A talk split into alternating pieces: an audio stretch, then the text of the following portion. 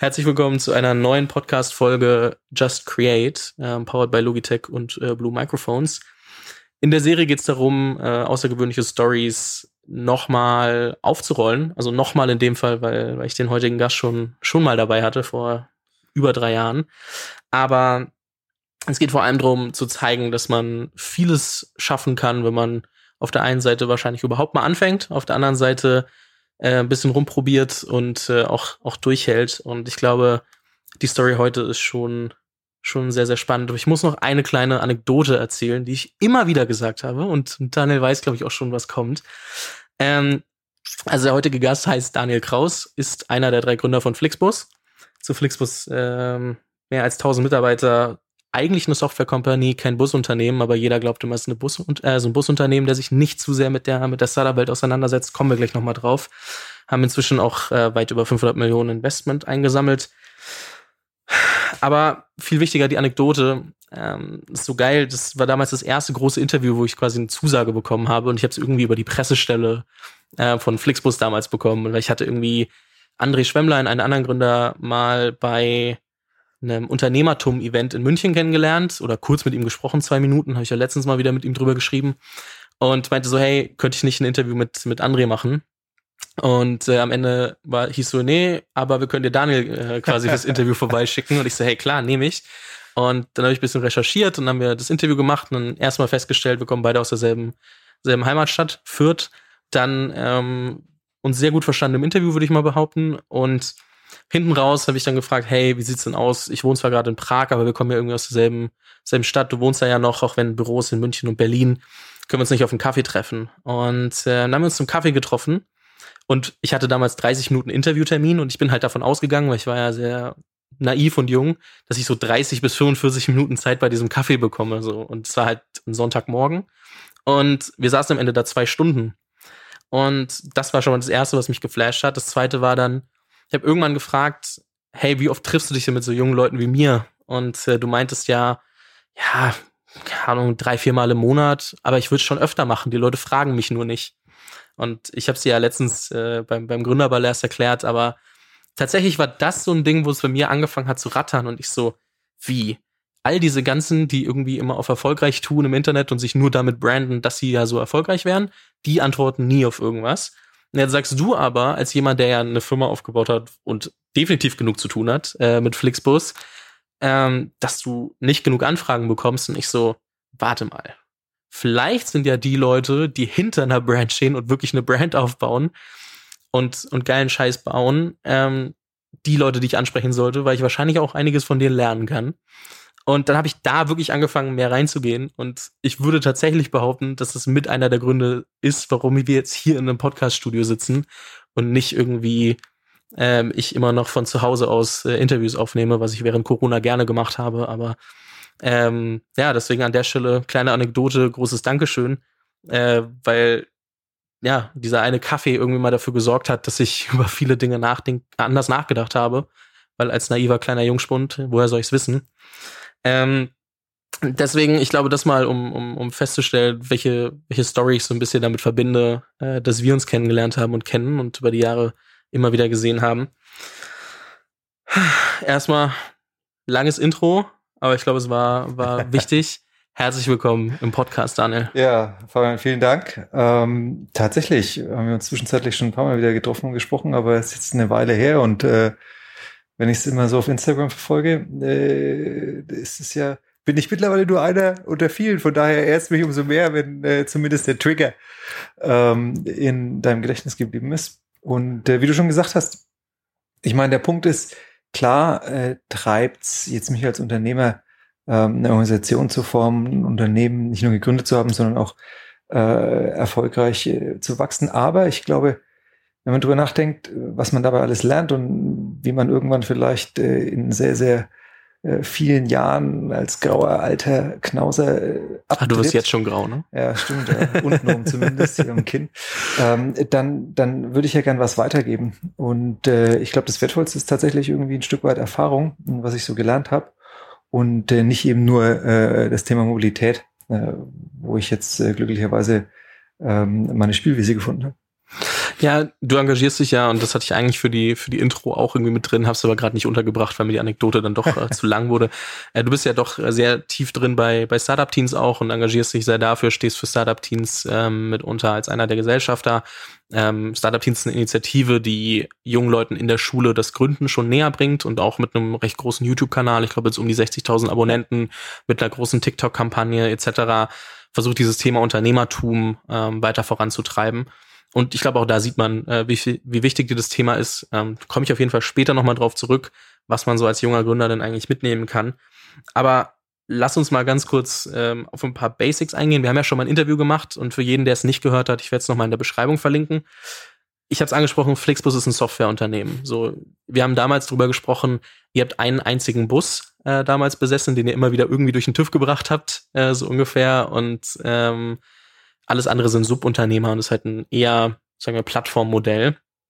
Ähm, was muss man noch darüber wissen, dass ihr kein Busunternehmen, sondern eher eine, eine Tech-Company seid? Also tatsächlich ist es so, ähm, dass wir im Prinzip eine Art Mischform sind. Ne? Es gibt da verschiedene Definitionen, wie man drauf gucken kann.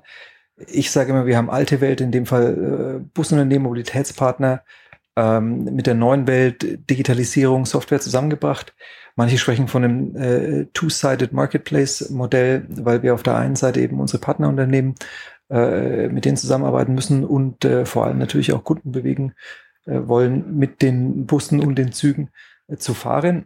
Stimmt, ich vergesse, dass inzwischen noch Züge Ja, gibt. das stimmt. Und äh, das ist, glaube ich, das, was, was Flixbus ausmacht. Und der Grund, warum wir viel mehr Technologieunternehmen sind als einfach nur ein Busunternehmen, ist die Tatsache, dass die Art und Weise, wie äh, Mobilität gestaltet wird, dass das von uns grundlegend verändert worden ist, einfach weil wir angefangen haben, darüber nachzudenken, wie ist denn die Nachfrage, ja? von wo nach wo wollen Menschen denn überhaupt reisen, was bisweilen nicht so relevant war, einfach aufgrund der Tatsache, dass äh, Verkehr, gerade was die lange Distanz angeht, häufig staatlich oder, oder sehr staatsnah gestaltet worden ist und dann wird halt was zur Verfügung gestellt, weil man glaubt, das muss so sein.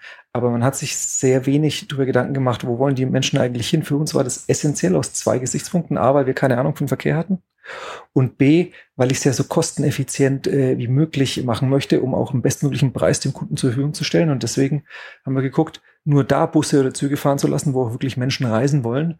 Und äh, äh das herauszufinden, da kannst du dich natürlich irgendwo hinstellen und kannst irgendwie Autos oder Fahrradfahrer oder Fußgänger erzählen oder du, du äh, arbeitest halt von Anfang an mit Daten und äh, das impliziert einfach die Tatsache, dass du eine Software-Company werden musst oder von Anfang an sein solltest, um das bestmöglich zu machen. Und dann ist das Produkt, für das wir uns entschieden haben, eben Mobilität anzubieten, einfach das, was dabei rausgefallen ist. Und äh, das war kein kompletter Zufall, sondern als wir uns damals überlegt haben, ein Unternehmen zu gründen, haben wir viele Sachen diskutiert und es war eben so, dass die damalige schwarz-gelbe äh, Koalition äh, diesen Markt liberalisiert hat. Vorher war es nicht möglich, im privaten Kontext äh, Busfahrten anzubieten, also Fahrplan bezogen wirklich von, von einer Stadt zur anderen. Das war faktisch ein Bahnmonopol und das wurde gebrochen durch äh, eine Gesetzesnovelle und äh, die haben wir genutzt, um äh, da eben technologiebasierten Angebot zu schaffen, das auch äh, bisher gut angenommen wird. Ne? Wir haben über 100 Millionen Menschen transportiert und ähm, äh, es sind auch weiter dabei zu wachsen und eben nicht nur den Bus auch in Zug äh, weiterzuentwickeln, sondern auch das Ganze in äh, mehrere Länder ähm, auszurollen. Mittlerweile sind es äh, deutlich über 30 und äh, da fehlen offensichtlich noch ein paar, die wir in den nächsten Jahren angehen werden. Ja, aber bei 30, da, da zählt auch sowas wie in den USA, die ja doch riesig ist als ein Land. Dementsprechend, ähm, man hat ja immer solche und solche Fronten, sag ich mal. Das stimmt. Ähm, ich mache noch kurz paar Basics durch. Äh, die Frage habe ich dir beim ersten Kaffee gestellt, nachdem sie dann irgendwie doch nochmal auf der Bühne gestellt wurde, als, als du beim, bei der Factory von Fireside Chat warst, etc. Habt ihr bis heute eine Fluglinie geplant? Und nee. wenn, wenn nein, warum nicht? Nee. Ähm, also ist jetzt nicht so, als ob wir noch nie drüber nachgedacht hätten, weil das ist schon charmant und wir haben auch, glaube ich, schon mal einen Aprilscherz drüber gemacht und bisher sind alle unsere Aprilschwärze irgendwann Wirklichkeit geworden. Der wird's nicht ähm, aus unterschiedlichen Gesichtspunkten. Zum einen ist es so, dass der Aviation-Markt äh, äh defizitär ist. Ähm, nicht nur was jetzt so Corona-Herausforderungen angeht, sondern grundsätzlich wurde da bisher mehr Geld verbrannt. Das funktioniert, weil viele große Airlines auch ehemals staatsnah waren und ähm, äh, es gibt ein paar Ausnahmen wie Ryanair oder EasyJet, aber eigentlich ist es da fast unmöglich, Geld zu verdienen. Ähm, zumindest mit dem Fliegen als solches. Es gibt natürlich dann Up- and Cross-Selling, das kann man schon tun, aber, aber für uns ist es wichtig, dass wir auch im Kern mit unserer Leistung erfolgreich sein können. Und äh, das ist schwierig, das ist einer der Gründe. Der zweite ist aber, dass äh, wir nicht nur grün sind, weil wir unsere Busse so angemalt haben, sondern dass wir auch dafür stehen und äh, äh den, den CO2-freundlichsten Fernverkehr anbieten wollen, der irgendwie möglich ist. Und äh, da ist es äh, in der Aviation, was die Technologie angeht, noch so weit hin, dass wir aktuell einfach äh, keine Flugzeuge äh, verantworten können mit unserem, mit unserem Image und unserer Vision. Schauen wir mal, ob die nicht dann doch irgendwann nochmal kommen in, in, der Amtszeit und dann irgendwie das vielleicht doch noch funktioniert. Ähm, Du hast vorhin ähm, kurz schon angesprochen, der Markt wurde liberalisiert. Ähm, das war einer der, der Gründe, warum ihr euch den Markt dadurch auch angeschaut habt. Was waren die Gründe, dass ihr am Ende gesagt habt, es wird die Idee, damals hieß GoBus, richtig? Das ist korrekt. Äh, ja. Warum, also warum damals GoBus und nicht irgendwas anderes, was ihr euch vielleicht auch angeschaut habt? Ähm, witzigerweise kann ich rückblickend viel deutlicher darüber sprechen, äh, warum das so passiert ist. Damals war es eher intuitiv getrieben. Und äh, eine Bauchentscheidung ist nicht eine Bauchentscheidung, weil du irgendwie was Komisches gegessen hast, sondern du hast ja auch da schon Erfahrungen, aber du bist vielleicht noch nicht so in der Lage, das explizit zu machen. Und ähm, ich glaube, was uns äh, getrieben hat, äh, GoBus oder jetzt Flixbus zu gründen, ist die Tatsache, dass Mobilität A ein Megatrend ist und B ein fast unerschöpflich riesiger Markt. Und äh, wenn ich jetzt äh, aus äh, der Brille eines schon erfahrenen Unternehmers oder auch mittlerweile Investors da drauf gucke, wenn wir in neue Unternehmen investieren oder uns mit Gründern unterhalten, neben dem Team, was das absolute A und O ist, ist die Marktgröße für den Service oder das Produkt, das du anbieten willst, absolut ausschlaggebend. Erst als drittes ist es dann wirklich die Idee selbst, die teilweise auch gebootstrapped werden muss oder äh, pivotiert werden muss, je nachdem, wie gerade die Lage ist, funktioniert, kriege ich die Kohle eingesammelt etc. Aber äh, was gegeben sein muss, ist ein brillantes Team und vor allem ein riesiger Markt. Und äh, wir haben das nicht genau so hergeleitet, aber es war schon klar, dass im Verhältnis zu den anderen Ideen, die wir hatten, dieser Markt einfach fast unerschöpflich ist und das äh, auch eben durch die Tatsache, dass es ein Megatrend ist, das weiter wächst. Wir Menschen wollen mobil sein, wir wollen Freunde und Verwandte besuchen, wir wollen äh, äh auch Trips machen, um uns, äh, weiß ich nicht, zu entspannen, um irgendwie Städte anzugucken. Und dieses Bedürfnis wächst und dadurch, dass äh, in den allermeisten Ländern, in denen wir tätig sind, dann auch gleichzeitig der Wohlstand mitgewachsen ist, ähm, haben Menschen auch mehr Zeit und Geld zur Verfügung, einfach zu reisen. Und äh, von daher ist der Markt einfach brillant. Jetzt ist Deutschland nicht gerade dafür bekannt, dass man immer die allergrößten Visionen spinnen kann und äh, von allen Zuspruch bekommt. Für wie verrückt haben euch die Leute erklärt? Ja, also tatsächlich, ähm, ich will nicht sagen, dass einer gesagt hat, wir sollen zum Arzt gehen, äh, aller Kollege Schmidt, aber es war schon so, dass aufgrund der Komplexität des Modells, wie wir es jetzt haben, und der Tatsache, dass wir vorher gute Jobs hatten, Jochen und André waren bei der Boston Consulting Group, ich bei Microsoft, haben einige gesagt, äh, seid ihr euch das sicher? Haben es nicht verstanden, haben das hinterfragt. Ähm, ich glaube, unsere engen Freunde, die haben immer den Drive erkannt und haben uns unterstützt. Aber meine Mama zum Beispiel, die hat schon gesagt, ey, aber da verdienst du jetzt erstmal nichts. Ich meine, bist du sicher? Ich meine, Bussen, ich habe überhaupt keine Ahnung von Bussen. Was, was machst du da?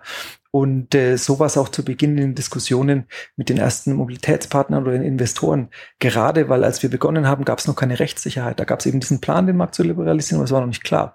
Und da hat es schon sehr, sehr viel Überzeugungsarbeit äh, gebraucht. Ähm, aber das ist okay, es ist wichtig, weil wenn du das machen musst, ähm, habe ich für mich mitgenommen, dass du auch immer wieder selbst äh, dazu lernst. Das heißt, ja, es ist ein bisschen repetitiv, du erzählst die Geschichte immer und immer wieder, aber es kommen teilweise andere Fragen und du erklärst es anders und dadurch lernst du auch immer wieder hinzu und kannst ein bisschen an deine Idee schleifen, so dass sie äh, einfach immer besser wird. Du hast auch gerade gesagt, ähm, alle hatten gute Jobs, also es ist jetzt nicht so, dass ihr von Sekunde eins an, äh, sag ich mal, schon immer Unternehmer wart. Wo kommt der unternehmerische Drive her? Also jetzt kannst du wahrscheinlich vor allem über deine Situation sprechen, aber vielleicht auch bei den anderen. So, wie kam das? Da habt ihr euch gegenseitig hochgeschaukelt, dass ihr gesagt habt, ey, wir wollen mal was machen. Wo kam das her und vor allem auch, wo kommt es bei dir her und, und was hat dann dazu geführt, dass das Risiko auch mitgegangen wurde? Also was uns alle drei vereint im Kern, ist, dass wir unbedingt was bewegen wollten. Äh, natürlich sind BCG und Microsoft mega geile Arbeitgeber und ich würde auch äh, wieder bei Microsoft arbeiten, wenn ich denn äh, muss. Ähm, aber es sind halt goldene Hamsterräder. Bei BCG hast du normalerweise ein Kundenprojekt, teilweise ist es frei, teilweise steht das Ergebnis schon fest und du musst es halt abmuckeln. Du bist dann in der Execution nicht mhm. dabei. Mhm. Und du machst, was gesagt wird. Äh, bei Microsoft ist es vielmehr so, dass vor allem, wenn du nicht in den USA tätig bist, bist du halt ausführende Kraft. äh, da wirst du, äh, wie Arnold Schwarzenegger bei den Simpsons gesagt hast, äh, äh, nicht bezahlt, um zu denken, ja. Und vielleicht teilweise um zu lenken, aber einfach nur um zu machen. Und ähm, das, das hat uns, glaube ich, allen drei nicht die Befriedigung gegeben. Und äh, was André und mich angeht, ist es so, wir hatten schon mal eine kleine IT-Consulting-Firma, wo wir Infrastruktur für mittelständische Unternehmen, Webseiten zum Teil auch äh, geliefert haben mit einem äh, studentischen Team um uns herum. Und äh, was für mich vielleicht noch ganz persönlich prägend war, auch wenn es dann eher wieder implizit war und vielleicht diesen, diesen Bauch beeinflusst hat, ist, ähm, meine Familie ist relativ unternehmerisch. Ja. Mein Onkel hatte mehrere Unternehmen, äh, mein Vater ist selbstständig, äh, mein Stiefvater er hatte ein Bauunternehmen und deswegen habe ich das durchaus, glaube ich, von der Pike auf mitbekommen, wie das ist, wenn man selbst sehr stark äh, gestalten darf, aber eben auch äh, dann die Verantwortung tragen muss. Und trotz des ganzen äh, Widerspruchs, der anfangs kam, so von wegen, ja, seid euch da sicher, was waren für, für euch die ausschlaggebenden Argumente, so dass es auch irgendwie gut gehen wird? Also so, was habt ihr euch vom Mindset her irgendwie vielleicht auch eingeredet, sage ich jetzt mal? Was war, was war der Status quo? Ich glaube, wir mussten uns nicht einreden, sorry, dass es gut gehen wird, sondern ähm, wir kamen vielmehr aus der Ecke, ja, was kann denn passieren? Mhm. Und die Antwort konnten wir uns schnell und einfach geben. Wir hatten eine gute Ausbildung, wir hatten irgendwie äh, ganz gute Jobs, äh, sind da, glaube ich, auch nicht im Streit gegangen. Also das heißt, da gab es immer eine, eine Backdoor. Äh, wir hatten damals noch keine Verpflichtungen gegenüber Familien und so. Und ähm, dann kommst du, oder wir kamen relativ schnell zu dem Schluss, das ist ein No-Regret-Move, es kann nichts passieren. Äh, ja, damals hat jeder von uns äh, zusammen mit der KfW und der Sparkasse in München äh, für einen Gründerkredit gebürgt. Das waren, äh, ich glaube, pro Nase 60.000. Ähm, das haben wir über die Jahre abgezahlt, aber das wäre sozusagen das absolute Worst-Case-Szenario gewesen. Da hätte ich irgendwie 60.000 Euro, vielleicht waren es auch 80 hier, nämlich schon gar nicht mehr, ist ewig her, ähm, Schulden gehabt. Ja? Andere in dem Alter haben sich vielleicht eine Eigentumswohnung gekauft und haben die abbezahlt. Ne? Aber das wäre ärgerlich gewesen. Nur nichts, was mich irgendwie fundamental vor den Ruin gestellt hätte, wo ich Privatinsolvenz hätte anmelden müssen. Das heißt, ähm, wenn man da ganz wirklich trocken und sachlich drüber nachdenkt, ja, das Wasser ist kalt und du weißt vielleicht nicht, äh, wie weit der, der Grund entfernt ist, weil es ein bisschen trüb ist, aber, aber du kannst schwimmen und that's about it. Und deswegen hatten wir einfach schlichtweg äh, keine Angst, weil wir nichts zu verlieren hatten und weil das Risiko einfach echt überschaubar war. Ja, ich glaube, ich finde den Punkt immer so wichtig, also drüber nachzudenken, was kann passieren. Also ganz ehrlich, bei den meisten, gerade jetzt auch bei den, bei den Hörern, die meisten sind relativ jung. So, man hat halt noch keine Verpflichtungen. Das ist wie, wenn ich jetzt drüber nachdenke, wenn ich jetzt irgendwie wieder was plane oder aushecke, so, was soll passieren? Ich setze Geld genau. in Sand, ich setze Zeit in Sand. Genau. Aber die Upside, dass irgendwie irgendwas Geiles passieren kann oder man was Cooles aufbaut, ist deutlich größer als Und der das Risiko. Punkt Zeit ist ein viel relevanterer. Das ist auch was, was ich häufig in den Diskussionen merke. Ähm, wenn man was anfängt, dann kann es ja durchaus passieren. Ne? Es gibt ja diese Statistiken, was weiß ich, neun von zehn Startups scheitern, dass man feststellt, es ist doch nichts. Dann ist es meiner Meinung nach sehr viel wichtiger, irgendwann zu sagen, okay, fuck it, ähm, weil das Geld auch heutzutage gar nicht mehr so ausschlaggebend ist. Ne? Wir haben einfach wahnsinnig viel Geldüberschuss, auch was äh, dann äh, Investoren angeht. Deswegen gehen die Bewertungen hoch. Das heißt, was dann, wenn man das mal als ein Stück weit als Commodity ansieht, ne? also ist nicht immer so, die schmeißen es dir nicht nach und schenken es dir nicht, aber du kriegst es schon.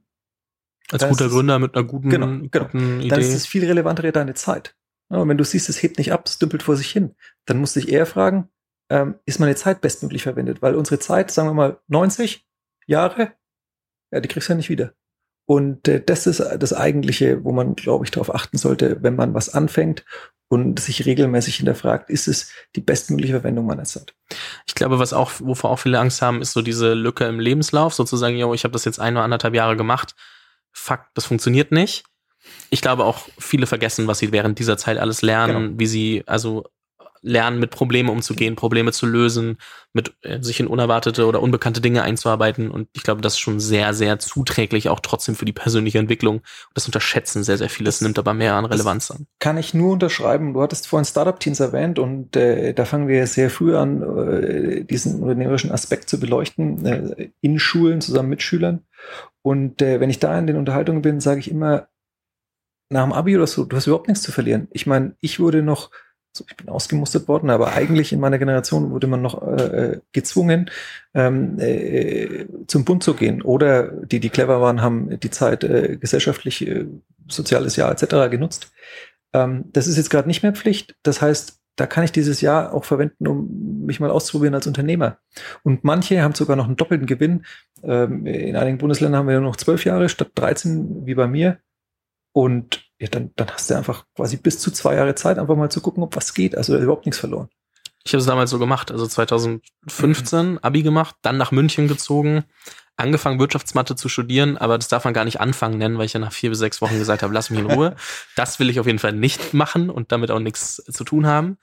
Ähm, dann irgendwie geguckt, ein Jahr lang, was kann ich machen, nebenher ähm, gefreelanced für irgendeine Agentur, die viel für Adidas gemacht hat und währenddessen mich umgeguckt und irgendwie dann auf die Idee gekommen, ja, lass einen Podcast machen. Den habe ich im Oktober 2016, also knapp ein Jahr nach dem Abi, äh, gestartet. Und ein Jahr später war der schon irgendwie trotzdem relativ relevant. Und das ist halt schon, schon cool gewesen. Also genau diese zwei Jahre, von denen du gerade gesprochen hast, habe ich aber auch ausgenutzt und genau so gebraucht. Ähm, und auch heute, also das ist jetzt, äh, das klingt immer blöd, aber ich bin halt inzwischen auch relativ sicher, dass wenn all das, was ich gerade mache, schief geht, warum auch immer ich morgen keinen Cent mehr in der Tasche habe, dann glaube ich schon, dass ich irgendwo unterkommen werde. Und da habe ich inzwischen aber auch ein gewisses, äh, so, so eine gewisse Ruhe für entwickelt und genau. gesagt, okay, wird schon klappen. Ich glaube, es kommen da ein paar Sachen zusammen. Also A, muss nicht jeder Unternehmer werden.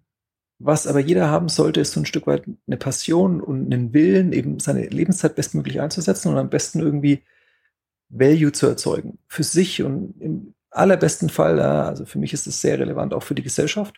Und wenn du dann diesen Drive entwickelst und einfach was machen willst, dann kommst du schon unter. Wir haben alle gute Ausbildungen, ja, die Quote der Abiturienten, der Studenten steigt. Äh, es ist so, dass äh, die Demografie für unsere Generation, also noch nicht mal bei mir ist schon eine Frage, gibt es schon Z und so und alles Mögliche, aber ähm, spricht für uns. Das heißt, das Wichtigste ist, dass jeder eine Bereitschaft an den Tag legt, Gas zu geben. Und äh, ob du dann äh, studierst oder ob du äh, vielleicht Handwerker wirst oder ob du sagst, du möchtest ein Unternehmen gründen, das ist erst zweitrangig. Ja. Ich gehe bei meiner Zielgruppe und bei dem Podcast viel davon aus, dass sich Leute sehr viel mit Unternehmertum beschäftigen. Deswegen äh, manchmal immer so, so dieser Automatismus zu sagen äh, oder nur noch auf Gründer einzugehen. Aber du hast ja recht, es hören bestimmt auch, oder es hören auch viele unternehmerisch interessierte Menschen oder unternehmerisch denkende Menschen, die halt trotzdem in einem Unternehmen arbeiten, gibt's ja trotzdem, ne? Also, also muss es geben. Ich meine, genau, also äh, zu dritt hätten wir den Laden nicht so aufgebaut. Exakt. Und ich glaube, es ist eine Frage von Balance, ja. Äh, äh manche haben da Bock drauf. Ich hatte es vorhin gesagt, ja, du hast ein hohes Maß an Gestaltungsfreiheit, aber du hast auch eine extreme, eine extreme Verantwortung, der du gerecht werden musst. Und äh, natürlich äh, ist Unternehmertum extrem wichtig, weil es äh, meiner Meinung nach äh, Innovationsbooster ist, den wir brauchen, gerade in einem Land wie Deutschland. Ähm, auf der anderen Seite brauchst du aber auch äh, eben äh, ein Stück weit äh, jetzt mal ein ganz anderes Extrem, Leute, die in der Verwaltung dafür sorgen, dass der Laden läuft. Ja? Und ja, die haben vielleicht äh, einen höheren Appetit für, für Sicherheit äh, und sind nicht so risikoaffin, aber eine, eine Gesellschaft braucht die Balance, sonst, sonst läuft es einfach nicht. Boah, wenn dir morgen der Laden wegen einem einen Fehler abschmieren könnte, dann äh, würdest du ja, glaube ich, auch jeden Tag durchdrehen, wenn du abends ins Bett gehst. Dann glaubst du auch, dass du nicht schlafen gehen kannst. Ähm, äh, ich glaube, so eine ganz, äh, ganz äh, stupide Frage, weil man sich das ja oft nicht vorstellen kann. Wie sieht dein Alltag aus? Also, ich meine, ich weiß es inzwischen äh, halbwegs, glaube ich, aber wie sieht es inzwischen bei dir aus und wie verändert sich das vielleicht im, im Laufe eines Unternehmens? Um, ähm, also das Pensum hat sich gar nicht so sehr verändert. Das liegt aber auch daran, dass ich liebe, was ich tue. Und das ist wohl eines der größten Privilegien. Ich sage immer, äh, äh, das ist das größte Sozialexperiment, in dem ich teilhaben durfte. Und ich, ich, ich, ich Was er damit sagen will, er ist ein Workaholic. also stehe ich drauf. Ähm, natürlich äh, entwickle ich nicht mehr selber und da würden wahrscheinlich alle Applaus klatschen und einige sogar sagen, okay, das, was der Typ da mal hingestimmt hat, kann man gar nicht entwickeln nennen. Ähm, na, fair. Äh, sondern jetzt äh, versuche ich viel mehr meinen kompletten Fokus darauf zu richten, dass unser Laden weiterläuft. Die Komplexität ist angestiegen. Wir haben in fast 20 äh, Ländern Landesorganisationen. Wir haben äh, äh über 1300 Mitarbeiter und, ähm, und dann hast du noch äh, externe, mit denen du dich koordinierst, ne? ob das jetzt IT-Dienstleister sind oder Customer Service-Dienstleister. Das heißt, die Komplexität ist enorm und da musst du gucken, dass, das, dass diese Zahnrädchen bestmöglich ineinander spielen. Und ich als Führungskraft vor allem verstehe mich als jemand, der sozusagen äh, versucht, jeden Tag die Scheiße zu erkennen, die die Zahnrädchen verstopft und irgendwie äh, äh, aus dem Weg zu räumen. Und äh, das heißt, äh, ich teile mein Leben immer noch auf zwischen meiner Heimat in der Nähe von Fürth, äh, München und Nürnberg, äh, München und Berlin wo unsere größten Standorte sind. Jetzt gerade während Corona nicht, aber normalerweise auch in den Büros teilweise. Und äh, ich verbringe die meiste Zeit mit Menschen, mit unseren Kollegen zu sprechen, zu verstehen, was läuft gut, was läuft schlecht und sie gerade da zu unterstützen, wo es halt nicht so gut läuft. Und, ähm, und äh, hin und wieder, wenn ich dann Zeit auf, um auch meine Erfahrungen zu teilen, ob das jetzt äh, äh als Gesellschaft von Startup-Teams ist oder ob das in so einem äh, Podcast wie jetzt bei dir ist und äh, jetzt habe ich seit ein paar Jahren auch eine Assistentin, die, die, du auch ganz gut kennst, die taktet mich durch. Und das ist, ich nenne sie immer äh, ganz liebevoll meine Chefin, aber die bestimmt ein bisschen meinen Tagesablauf. Ich schaue früh in meinen Kalender und wenn da steht, äh, geht zum Tausch zum Podcast, dann dackel ich dahin. Ja. Und äh, manchmal wähle ich das richtige oder das falsche Verkehrsmittel, heute komme ich ein paar Minuten zu spät. Und ähm, und so läuft es, aber es ist keine, keine, keine Magie. Ne? Also das hat sich inhaltlich immer wieder verlagert von mittlerweile wesentlich mehr zwischenmenschlichen als jetzt programmatischem, weil ich bei uns eben der Techie bin. Aber äh, ansonsten die gleiche Intention, einfach den Laden bestmöglich am Laufen zu halten und weiter zu wachsen, um damit noch besseres Angebot unseren Kunden zur Verfügung zu stellen. Wie viele Leute habt ihr gerade? Ich sage 13 ein paar zerquetschte, ich weiß es nicht so ganz genau. FTE, ne? das muss ja wieder, ich denke ja als, äh, als Geschäftsführer bin ich natürlich auch verantwortlich, dass die Mittel passen, ne? also Eingaben, Ausgaben, im besten Fall bleibt mehr hängen, als rausgeht. Das funktioniert normalerweise ganz gut bei uns und deswegen rechnen wir immer in sogenannten Fulltime Equivalents. Mhm. Ähm, aber wir haben natürlich auch äh, viele Kollegen, die nur Teilzeit arbeiten. Und äh, das heißt, der Headcount ist wahrscheinlich ein bisschen drüber, also mit Sicherheit ist er das, aber die FTE-Zahl liegt bei 1300 zerquetschten. Wenn man dich jetzt fragt, und ich schätze, das werden dich deine Mitarbeiter immer wieder fragen, das werden dich Investoren fragen und das wird dich irgendwer, den du mal so auf einem Event kennenlernst, fragen. Was ist die Vision, die ihr für Flixbus für die Zukunft habt? Weil was ihr ja schon gemacht habt, oder Flix Mobility muss man ja eigentlich sagen, aber äh, das habe ich mir noch nicht, das habe ich noch nicht geschafft, in meinem Kopf ankommen zu lassen. Aber was ihr ja gemacht habt, ist ja schon auch ähm, Reisen für jeden zugänglich zu machen. Also für fünf Euro von äh, ich bin damals von München nach Nürnberg oder von Nürnberg nach Prag oder so, die, also die ganze Zeit hin und her gefahren. Es war ja unvorstellbar, bevor es ähm, zum Beispiel äh, Flixbus gab. Und aber wenn man mal irgendwie doch schon einen Riesenteil davon auch, auch bespielt, du hast gesagt, irgendwie mehr als 100 Millionen ähm, Gäste bereits äh, durch, durch die Weltgeschichte kutschiert. Ähm, was ist die Vision für die nächsten Jahre? Die Vision äh, ist nach wie vor gleichbleibend. Die ist fast so alt wie das Unternehmen und du hast es in vielen Teilen schon skizziert. Es ist äh, grüne und smarte Mobilität wirklich äh, jeder Mann und jeder Frau auf der ganzen Welt äh, zur Verfügung zu stellen. Und smart bedeutet eben das, was ich eingangs gesagt habe. Wir gucken, wir richten uns nach der Nachfrage und versuchen dann den bestmöglich, schrägstrich günstigsten Preis äh, daran zu kleben. Und äh, das bleibt. Das ist sozusagen die Unternehmensvision.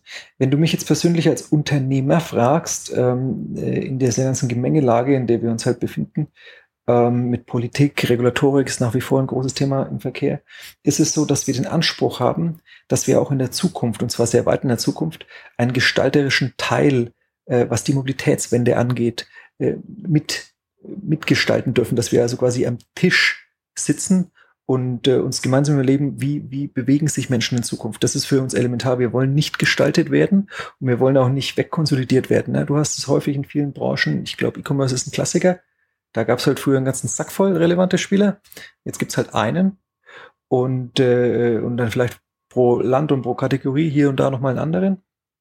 Aber viele sind in der Versenkung äh, verschwunden. Ne? Im, Im Streaming-Bereich ist es sehr ähnlich. Und äh, äh, wir müssen nicht the one and only sein, aber wir haben den Anspruch, einer von den vielleicht weniger übrig äh, äh, gebliebenen zu sein, der, der die Zukunft mitgestaltet. Und das ganz speziell im Thema Mobilität. Ja, in den Fernbusreisen sieht es ja jetzt nicht so schlimm aus für euch. Ähm. Aber das stimmt. Ähm, das ist immer noch der Kern. Äh, Allerdings geht es ja eben darum, äh, bestmöglich günstig und sicher Menschen von A nach B zu bringen. Und wenn du dann feststellst, dass sozusagen der Bus nicht mehr das richtige Mittel ist, sondern der Zug, dann äh, ist eben auch das Zugthema für uns ein sehr, sehr großes und eines der, glaube ich, strategisch wichtigsten Projekte. Deswegen habe ich auch nur gesagt, der sieht schon mal nicht schlecht aus. Ja. Also das eine habt ihr mit Fokus schon richtig gut äh, auf die Beine gestellt, würde ich sagen. Ähm, und auch bei Flixtrain, man sieht ja, also ich sehe tatsächlich in letzter Zeit des Öfteren irgendwelche Erfahrungsberichte von irgendwelchen Managern, die das erstmal Flixtrain gefahren sind und sagen, voll geil, wo ich mir denke, okay, krass, dass jetzt das halt auch dort so immer mehr ankommt und halt irgendwie Leute, die wahrscheinlich seit Jahrzehnten Bahn fahren, auf einmal überlegen, ach, vielleicht fahre ich doch mal die, die grüne Alternative. So, egal ob das aus Solidarität zur Startup-Szene ist oder weil sie es ausprobieren wollen oder weil es geiler ist, so irgendwas triggert die ja, ihr, ihr ja, ihre klassisches Habit, ihre Gewohnheit einfach durch, zu durchbrechen, ja. was Neues auszuprobieren. Das finde ich schon verrückt. Aber warum ich das noch nicht angesprochen habe, ist, weil ich ja mitbekommen habe, wie kompliziert es manchmal ist, die eine oder andere Strecke zu bekommen, welche Regularien man erfüllen muss und so weiter. Da ist ja noch ein bisschen Arbeit, glaube ich, genau, äh, also zu machen. So, es ist einfach äh, oder überhaupt Züge zu bekommen. Das stimmt. Es ist eine proprietäre Infrastruktur.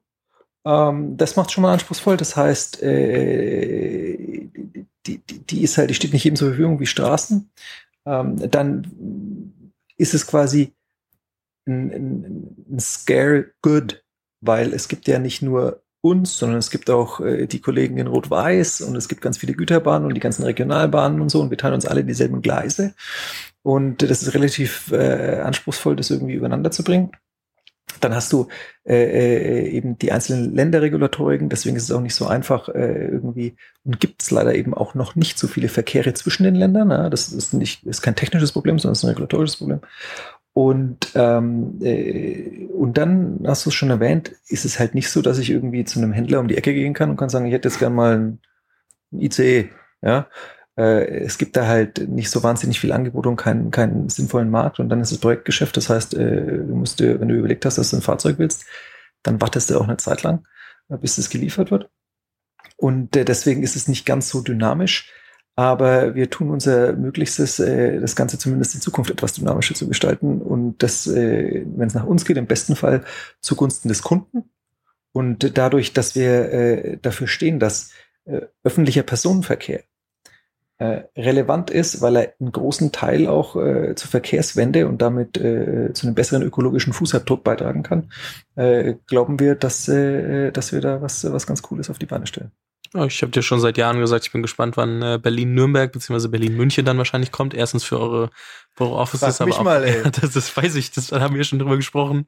Ähm, aber äh, da bin ich dann auf jeden Fall äh, der Erste, der sich reinsetzt. Also da möchte ich auf der ersten Fahrt auf jeden Fall dabei sein.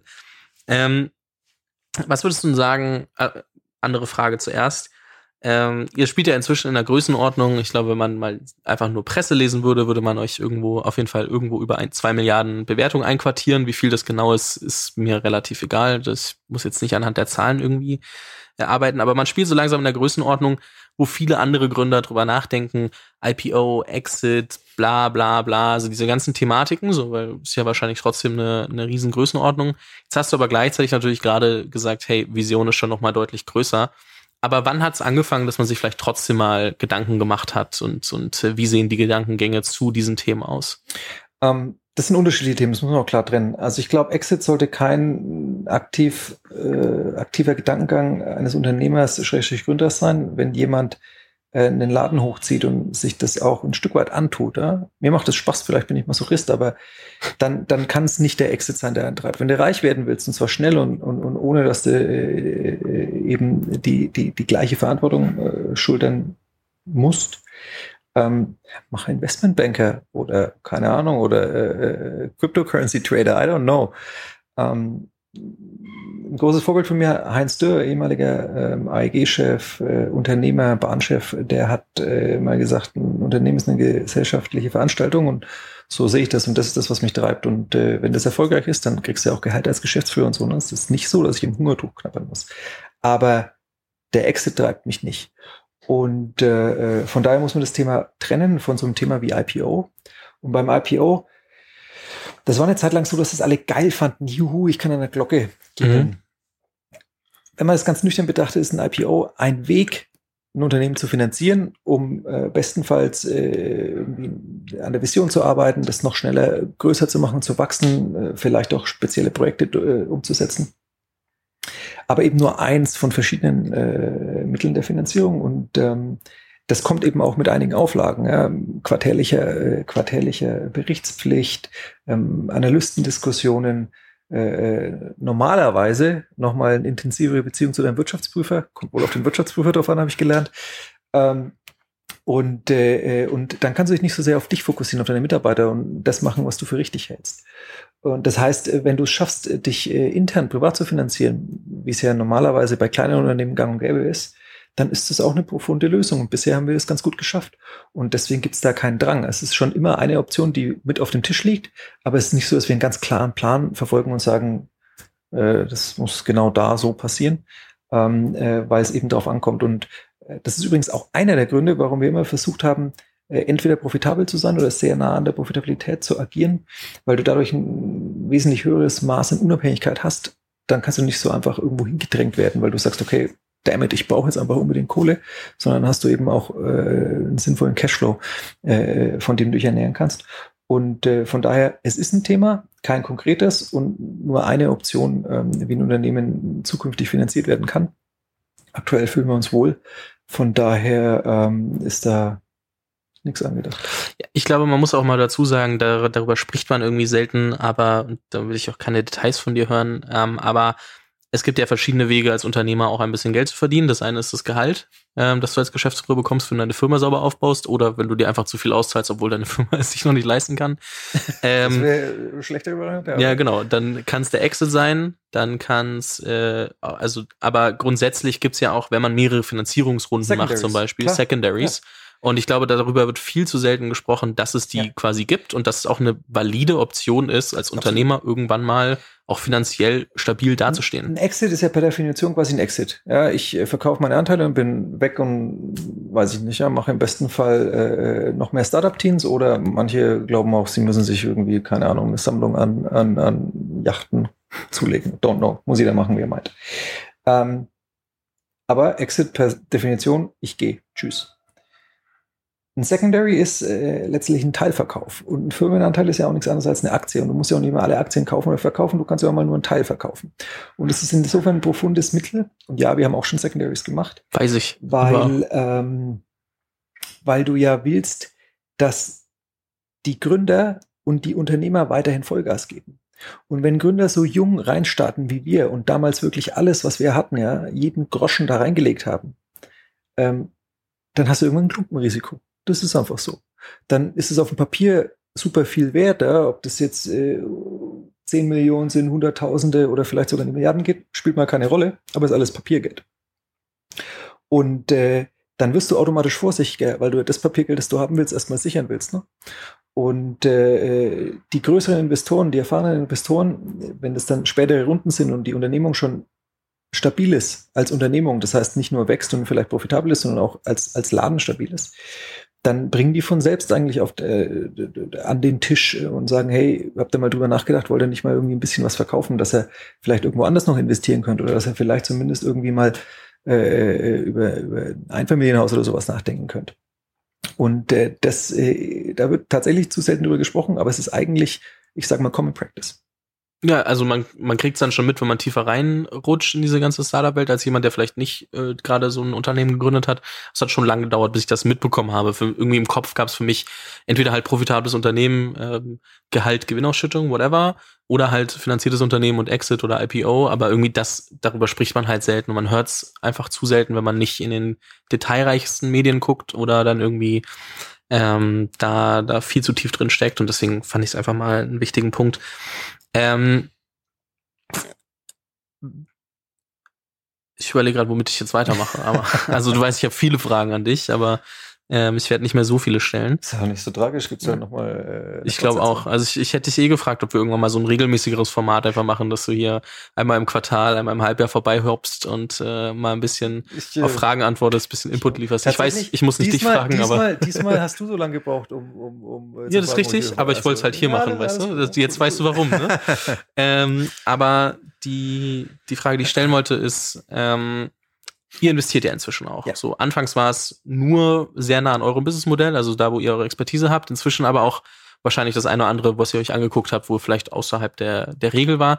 Aber gar nicht so, wo investiert ihr, so die Leute sollen die was schicken, sondern viel, viel mehr, worauf achtet ihr? Also was findet ihr spannend, ähm, wenn ihr euch frühphasige Firmen anguckt, weil ihr guckt euch ja nicht an Flixbus in der dritten Runde, so, ah, wir schmeißen mal eine halbe Milliarde mit rein, sondern ähm, das ist ja, ist ja schon sehr frühphasig. Was sind für euch Indizien, wo du sagst, hey, auf die Jungs habe ich Bock? Kurz Oder eine Brücke zu dem Secondary-Thema.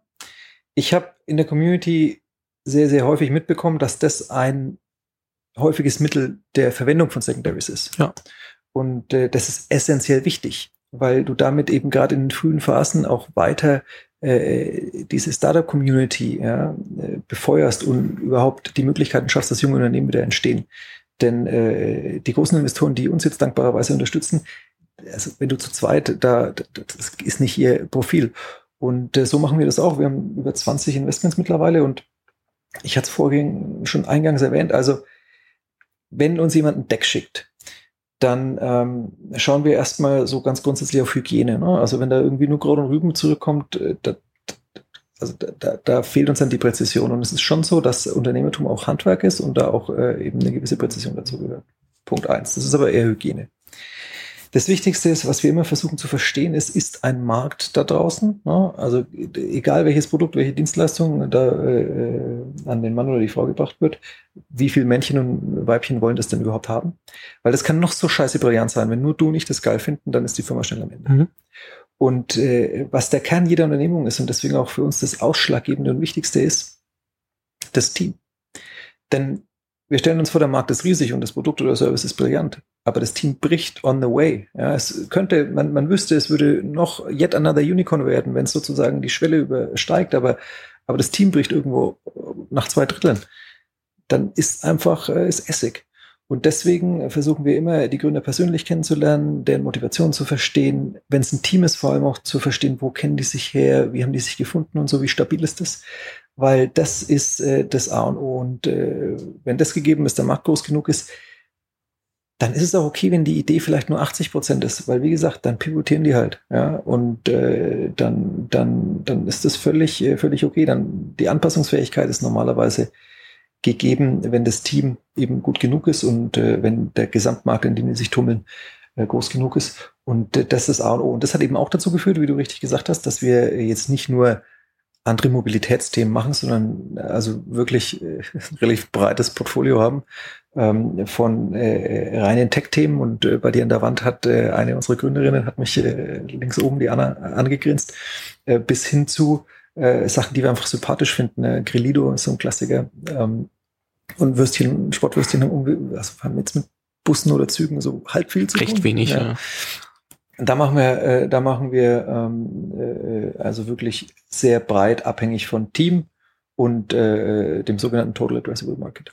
Ich glaube, wo viele junge Leute immer ein bisschen Angst haben, und äh, das würde ich, glaube ich, nochmal so als wahrscheinlich letzte Frage jetzt anschließen, aber so als junge Person, nehmen wir an, ich würde das jetzt machen, dann sage ich zwar, okay, ich habe ein cooles Netzwerk aufgebaut und ich habe diesen Podcast mal gemacht und so, aber viele Leute starten ja zum Beispiel auch aus, aus dem Studium heraus und ich glaube, viele haben bisschen Respekt davor, sich oder oder wissen gar nicht, wie sie sich in Szene setzen sollen, sag ich mal. Ich glaube jetzt nicht weit über Wert verkaufen, aber wie zeige ich dir als Investor, dass ich ein geiles Team bin? Also du meintest persönliche Gespräche, aber ich muss ja irgendwie auch den ersten Schritt schon mal irgendwie, da muss ja auch drin rausklingen, dass ein gutes Team ist und der Markt passt. Sonst würdest du ja nicht sagen, ach, wir quatschen, oder?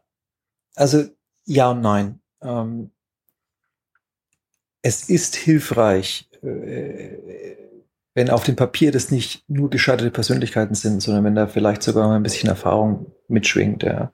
Ähm, äh, und wenn das noch keine Berufserfahrung ist, dann ist es vielleicht sogar irgendwie diese klassische, ich nenne es mal außerschulische, außeruniversitäre Erfahrung. Habe ich mich schon irgendwo engagiert, habe ich bei, bei Startup-Teams mitgemacht oder so, ja.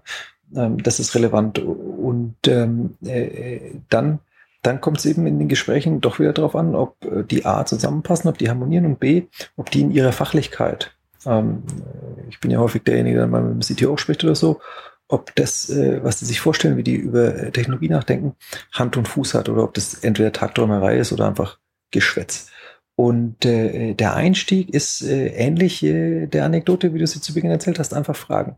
Also ich will nicht sagen, ich antworte immer zu jeder Zeit super schnell, aber unser Anspruch ist schon, äh, dass wir äh, fast alle bis alle Anfragen beantworten. Und äh, ja, da kann auch manchmal eine Absage dabei sein, wahrscheinlich sogar häufiger, wenn ich äh, insgesamt den Dealflow angucke.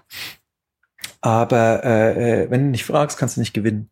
Und ähm, ich glaube, äh, wenn ich jetzt noch nicht irgendwie das ewig monstermäßige Deck habe, ist es vielleicht äh, sogar essentiell, weniger ist mehr, aber dafür präzise und gut. Und dann halt erstmal anteasern. Und, äh, und äh, wenn es dann irgendwie nur interessant ist, dann machen wir es normalerweise relativ schnell, dass äh, entweder Jochen oder ich oder wir beide im Normalfall einen Call machen und dann kann man nochmal in die Details gehen, kann Fragen stellen und kann dann Sachen nacharbeiten.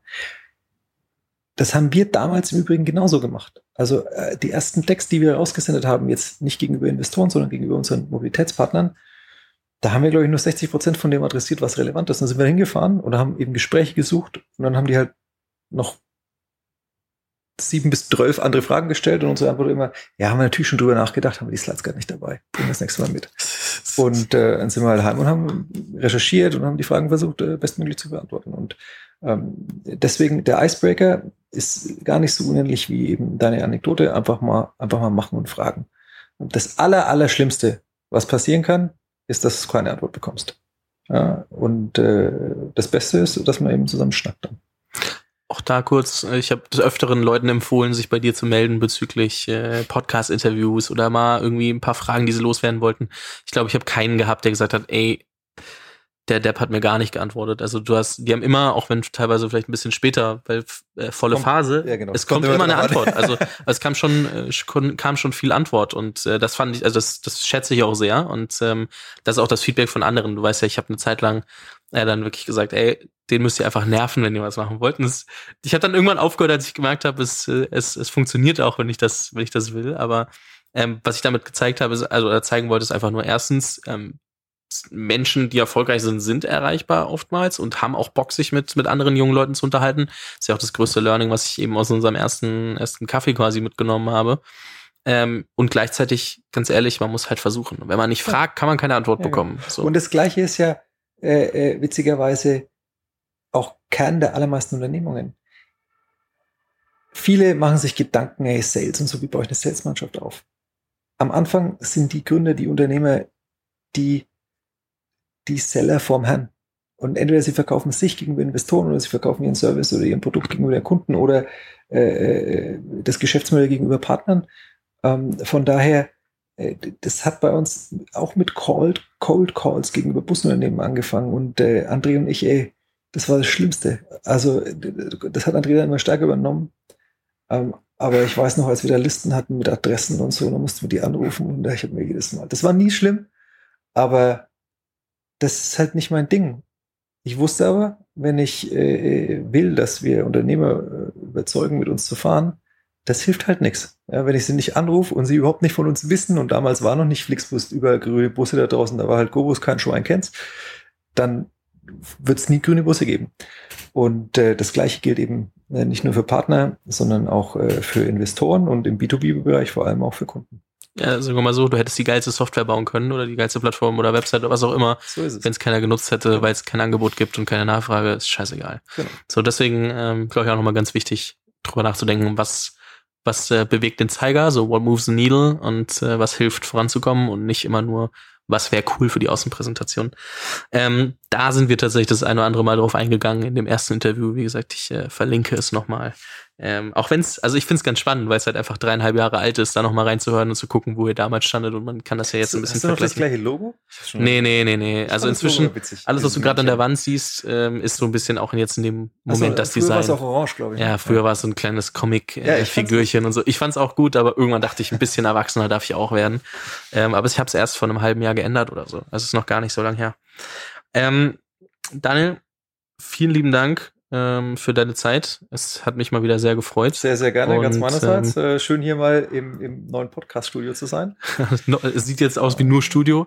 Eigentlich, das kann ich auch jetzt äh, offiziell sagen, hier rechts kommt noch ein kleines Schrankbett rein, ne, weil man muss ja auch irgendwo schlafen. Ja, das ja, die auf Couch, dem wir sitzen, ist ganz, äh, auch ganz, ganz bequem. bequem. Ja, das stimmt, das geht auch. Naja, auf jeden Fall, ähm, vielen lieben Dank dir. Ich äh, gehe sehr stark davon aus, dass wir uns noch ein oder andere Mal ich hoffe ähm, es. in diesem Podcast hören werden. Und ähm, ansonsten, ähm, ich würde sagen, wer Fragen hat, einfach mal auf, auf LinkedIn oder, oder per Mail versuchen zu nerven. Ich werde die Mail nicht sagen, aber jeder wird ja hoffentlich inzwischen verstanden haben, wie man an so eine, also wie man über so Mails nachdenkt. Und ähm, bin gespannt, äh, was ich so für Feedback bekomme, was die, was die Antwortrate betrifft. Und ähm, ja, ganz großes Dankeschön, hat mir sehr viel Spaß gemacht. Sehr gerne. Bis zum nächsten Mal. Bis dahin.